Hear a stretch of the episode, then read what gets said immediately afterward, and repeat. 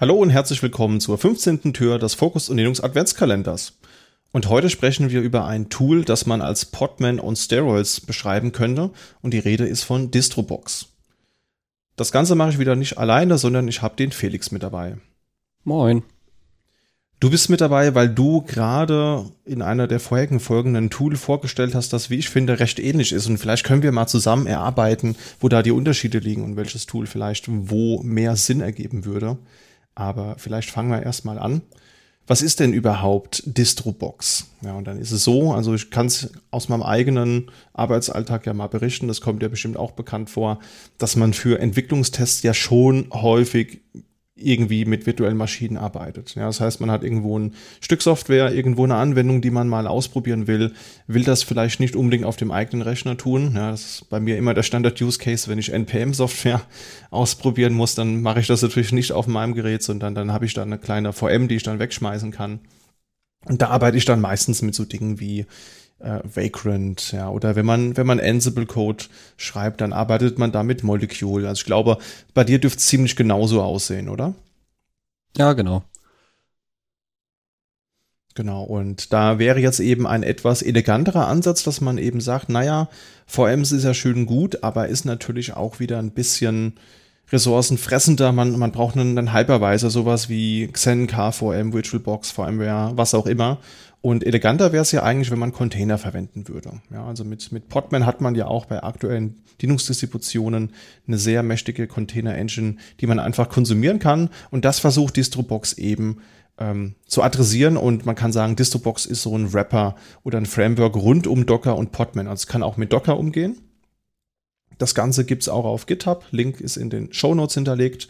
Und der der Haupt-Use-Case oder das Hauptaugenmerk von Distrobox ist, dass es halt eben sehr stark ins Betriebssystem integriert ist. Ja, das heißt, ähm, man kann mit Distrobox einfach Container starten und es fühlt sich an, als wäre man auf dem gleichen Betriebssystem. Also es ist wirklich sehr gut integriert.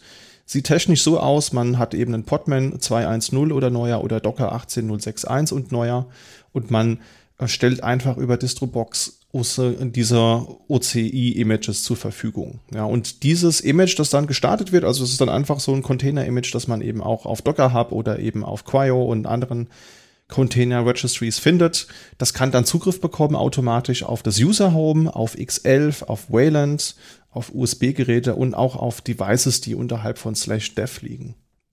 Und das ist natürlich schon eine sehr mächtige Sache, weil das kann ja, wenn ich jetzt manuell einen Container starte, erstmal nicht. Und wenn ich jetzt mit einer VM starte, dann habe ich natürlich in der VM dann einen eigenen X-Server oder einen eigenen Wayland-Server, wo ich dann grafische Applikationen steuere. Also ich habe dann ein Fenster mit einem, mit einem vollwertigen Desktop im Prinzip, während ich halt eben hier bei Distrobox auch einfach nativ das nutzen kann, was mein Host-Betriebssystem hat. Und dann habe ich im Container eine Anwendung, die dann aber in einem Fenster dargestellt wird. Und man sieht jetzt nicht unbedingt sofort, ist das jetzt eine native Anwendung oder läuft die halt eben in der Sandbox in einem Container. Ja. Mhm um dann die Unterschiede so ein bisschen rauszuarbeiten ähm, zu dem, zu, dem Container-Tools-Projekt.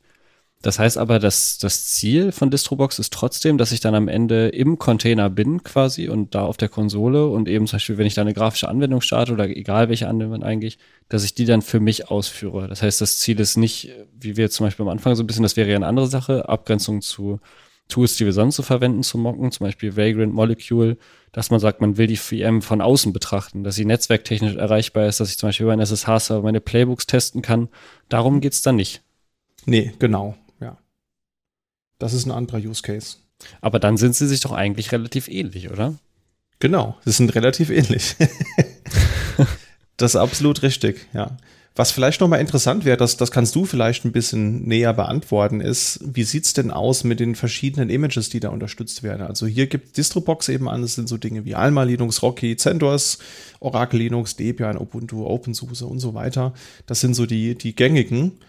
Und ähm, ja, die Integration, da würde mich mal interessieren, wie intensiv hast du denn die Containerbox schon mal genutzt? Also Hast du dann auch, kannst du dann auch in deinem Container Anwendungen starten, die dann auf deinem X-Server dargestellt werden? Ähm, das ist so ein bisschen eine Doppelfrage. Also Anwendungen starten kann man auf jeden Fall. Das funktioniert auch so. Man kann auch X-Anwendungen starten. Ich habe das schon probiert, unter anderem mit einer Java-Applikation, die eine andere Version brauchte. Da habe ich mir dann halt ähm, eine andere Java-Version in der, ja, in der Distrobox installiert und das gemacht. Als Image-Base tatsächlich ist es per Default, wenn man sagt, okay, Box Create, eben wenn man selber auf Fedora ist, dann kriegt man eben auch eine Fedora-Box in derselben Version. Ähm, welche da generell zur Verfügung stehen und nutzbar sind, das müssten eigentlich auch alle anderen Container sein. Das müssten wir, das würden wir erstmal so behaupten und wenn das nicht stimmt, müssen wir das nochmal nachschieben und uns gegen selbst korrigieren. Äh, also ich nehme an, dass man da alle, alle Container, also alle Images bedienen kann.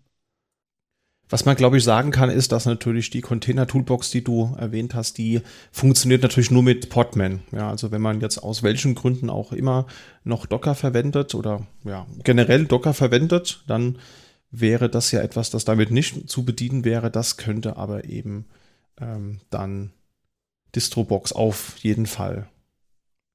Plus man hat halt eben die ganze Auswahl an verschiedenen Images, die da eben im Internet so kursieren. Wäre das denn etwas, wo du sagst, das wäre für deinen täglichen Alltag eine, eine ganz interessante Sache? Fallen dir Use Cases ein, wo du das verwenden könntest? Auf jeden Fall. Also genau wie halt, ähm, vielleicht haben wir da auch nochmal Vorteile, Nachteile ein bisschen stärker nochmal rausarbeiten, wenn man das genauer betrachtet.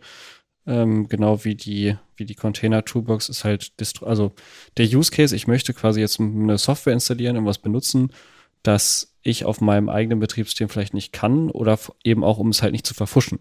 Also ich habe das jetzt alleine schon für die Vorbereitung der, der letzten Adventsfolgen ein paar Mal benutzt, um einfach ein paar von den Projekten, die wir uns angeguckt haben, wenn das jetzt so Fun-Sachen waren, auch irgendwelche Editoren oder irgendwelche solche Sachen, ähm, einfach mal zu testen und zu installieren. Weil wenn man das eine ganze Weile mal gemacht hat, ähm, diesen typischen Effekt, ach ja, das ist ja ein cooles Tool. Äh, Yum DNF oder DNF install einfach mal draufhauen oder im Zweifelsfall die neue moderne Variante für alle EntwicklerInnen, die keine Lust mehr auf RPMs haben, ähm, einfach sudo curl bash bam ja, mit irgendeinem irgendeinem Skript direkt. Das ist ja auch immer die Lieblingsinstallationsvariante aller ähm, ja, mündigen und aufmerksamen Entwickler dann hat man relativ schnell sein System ganz schön vollgemüllt mit allen möglichen Krempel. Und da ist es schon ganz praktisch, wenn man eben, vor allem wenn es um grafische Sachen geht, wenn man das in so einer integrierten Umgebung testen kann, das ist schon durchaus praktisch. Ja. Das Schöne ist halt, dass man halt einfach das konsumieren kann, ohne groß was anpassen zu müssen. Also du machst wirklich mit einem Kommando, Zeilenbefehl, startest du einen neuen Container mit einem spezifischen Image. Das dauert kurz eine halbe Minute oder so und dann hast du deinen Container am Laufen und hast direkt kannst, also bist dann in der Kommandozeile, kannst ein cd slash home slash Felix machen, hast dann da deine Files und kannst dann auch sofort eine Anwendung starten, die dann grafisch dargestellt wird. Also ist halt einfach zu konsumieren und du musst dir als User, als Entwicklerin nicht so unbedingt einen Kopf machen, wie du das zum, zum Laufen kriegst. Also da ist der Vergleich mit, mit Vagrant schon, schon ganz nett. Ist natürlich nicht ganz fair, weil Vagrant einfach noch einen anderen Use Case hat. Ja, also da geht es ja darum, verschiedene Hypervisor zu unterstützen, obwohl da auch so Dinge drin sind, wie eben auch Docker und Podman und ähnlich ist es eben mit, mit Distrobox oder mit der Container Toolbox.